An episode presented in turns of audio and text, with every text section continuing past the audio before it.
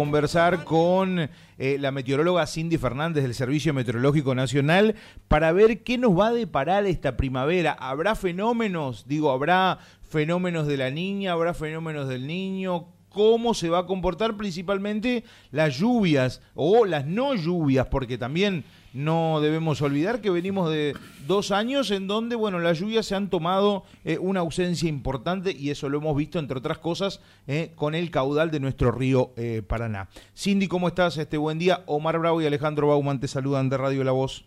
¿Qué tal? ¿Cómo están? buenos días para ambos. ¿Cómo va? ¿Todo bien?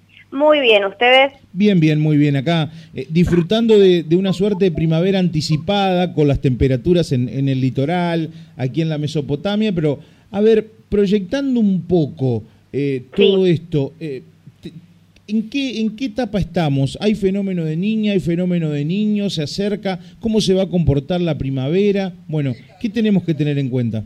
Bueno, vamos a em, empezar ahí a contar los detalles de, dónde estamos ahora y qué, se espera para los próximos meses, porque lamentablemente eh, seguimos bajo la influencia de la niña, ¿sí? y no es algo nuevo porque la niña ya está en su tercer año consecutivo. Esto es algo que ha ocurrido solamente dos veces desde que se monitorea ¿sí? el número de la niña, que estamos hablando de la década del 50, eh, no suele durar tanto tiempo, pero esta niña parece que llegó para quedarse y ya va camino al tercer año, ¿sí? Ha tenido momentos más intensos, momentos en que la niña se ha debilitado un poco, pero de cualquier manera a nuestra región y sobre todo lo que es la, zona del litoral, la señal de la niña se siente fuerte. Esto quiere decir que, tiene cierta influencia en los patrones de circulación y modifica tanto los, patrones de lluvia como las temperaturas en nuestro país. ¿sí? Así que estamos en línea y los pronósticos indican con una probabilidad bastante alta de que se va a mantener todavía durante la primavera, así que es esperable, al menos en, hasta el mes de octubre-noviembre, seguir teniendo una circulación que esté condicionada con el fenómeno de la niña. Y esto se ve plasmado en los que son los pronósticos o las proyecciones a largo plazo, porque bueno, hemos actualizado nuestro pronóstico climático trimestral, que marca la tendencia de temperaturas y de lluvias para los próximos 90 días, y hay malas noticias en cuanto a la lluvia porque va a seguir eh, la niña eh, va a seguir inhibiendo en cierta medida la formación de precipitaciones en la zona. Es decir, que es esperable que las lluvias estén por debajo de los niveles normales nuevamente durante esta primavera. Cindy, Omar te saluda. Bueno, justamente la pregunta era, ¿no? En relación a las lluvias, eh, esto implicaría que vamos a estar más abajo de, eh, de, la media, ¿no? Si se quiere, para toda esta región del litoral. Exactamente, sí, eso es lo que se espera, que a lo largo de los próximos 90 días eh, las lluvias sean inferiores a las normales. Esto, por supuesto, no quiere decir que no va a llover, va a haber precipitaciones, es esperable que haya precipitaciones, incluso puede haber eventos de lluvias que sean eh, esos, eh, esas lluvias extremas de muchos milímetros en poco, en poco tiempo. Estos fenómenos pueden darse, pero lo que va a estar ocurriendo es que el fenómeno de la niña contribuye de cierta manera a que se formen menor cantidad de eventos de precipitaciones. Y esto es lo que se espera y por eso también se prevé que las lluvias en general se mantengan por debajo de los niveles normales, ya que va a estar inhibiendo la formación de lluvias en la zona. Cindy, en relación a las temperaturas, ¿no? Ya nos vamos aproximando a lo que es esta temporada primavera-verano y podemos hablar nuevamente de temperaturas muy altas para esta región del planeta, esta parte del planeta, teniendo en cuenta lo que viene ocurriendo con el frío en, Europa o lo que ha sido el calor también, ¿no? Muy altas temperaturas. Bueno, en principio no hay una relación directa de lo que ocurre en el hemisferio norte con lo que ocurre en el hemisferio sur. ¿sí? La atmósfera prácticamente de los dos hemisferios funciona, podríamos decir, los medios desacopladas, las dos, y no es que no hay ninguna razón para pensar de que si Europa tuvo estas olas de calor o estas olas de frío, nosotros también las vayamos a tener. ¿Sí?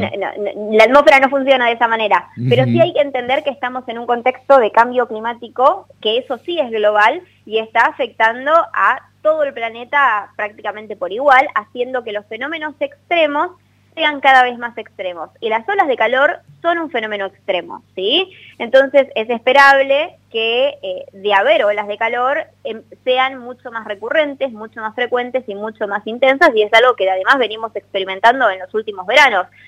Tenemos, muchas veces tenemos memoria corta, pero si nos remontamos a lo que fue eh, el mes de enero, no sé si recuerdan, los primeros 20 días de enero vivimos una ola de calor realmente extrema, muy extrema, similar a la que estuvo teniendo Europa ahora, ¿sí? Este, acá en Argentina, eh, con valores de temperatura que, por ejemplo, en la capital federal alcanzaron los 40 grados, que hacía 30 años que no se alcanzaban los 40 grados.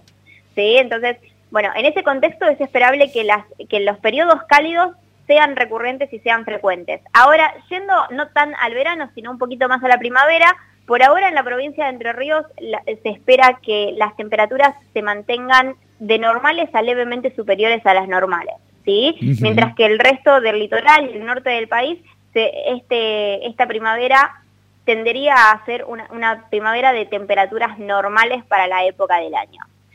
Eh, eh, eso, claro, eso es lo que yo les decía, o sea, con respecto a, lo que a, las temperaturas normales de la época, que si bien empieza a hacer calorcito, todavía no es la época más cálida del año.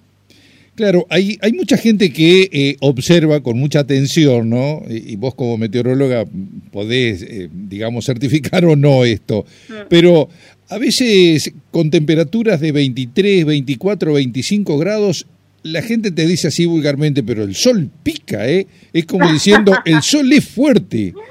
Más allá eh, de, esto, de estas temperaturas que serían agradables, ¿no? 23, 24, 25 grados.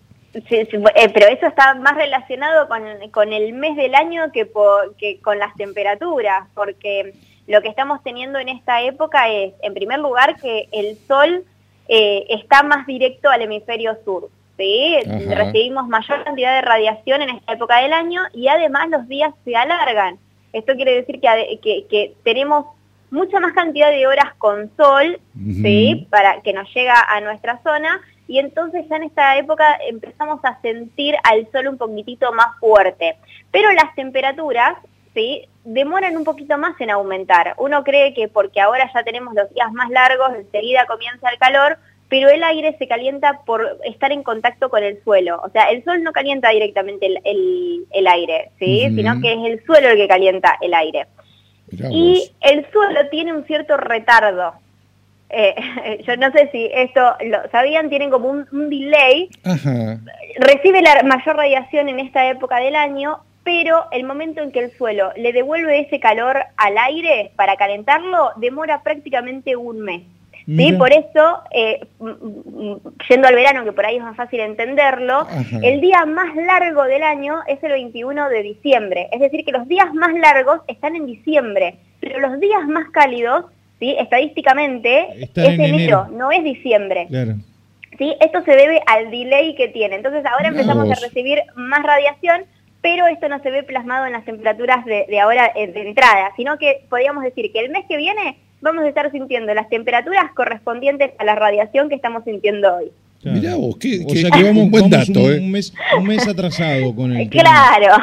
Vamos a tener que empezar a hacer un calendario para eh, saber, bueno, este día fue, fue un poquito más este, caluroso, este fue menos, eh, este llovió, como para ir viendo después... El, servicio, meteorológico los tiene. Claro, el comportamiento después en, la proyección al mes, ¿no? Y fundamentalmente para el consumo de los aires, ¿no? Más en estas épocas de segmentación. donde hay que cuidar. Así que hay que... Este, Ver las estadísticas climáticas es muy importante para tomar decisiones. Por supuesto. Es así. Eh, eh, es así. Eh, ¿Te quedó algo, Mar? No, creo que ya este, con este último dato es interesantísimo porque yo no lo había escuchado nunca. ¿eh? Claro. Este delay que hay. Es un dato que, que, por ahí uno no se pone a pensarlo, pero bueno, en invierno ocurre lo opuesto. El día más corto es el 21 de junio y el mes más frío es julio. julio. Claro, claro. así en la pérdida de calor también hay un mes de delay, así que bueno, es, es un dato interesante. Sí, sí, sí, eh, hemos aprendido muchas cosas, sobre todo esto que nos gusta titular nosotros a los medios, esto de ola polar, cuando en realidad ya nos explicaste muy bien y lo dejamos guardado ¿eh? este, para, para hablar de ola polar cuando, cuando verdaderamente estamos en presencia de una ola polar y no simplemente un título para graficar una situación.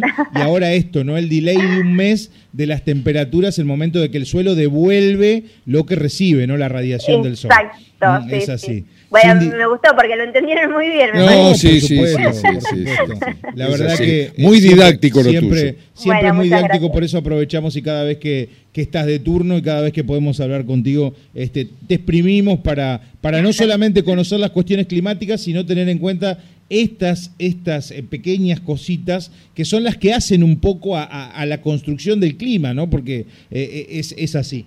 Mm, te, te, agradecemos mucho y te mandamos un abrazo enorme. Un saludo grande para todos. Hasta luego. Hasta luego. Chao, hasta luego.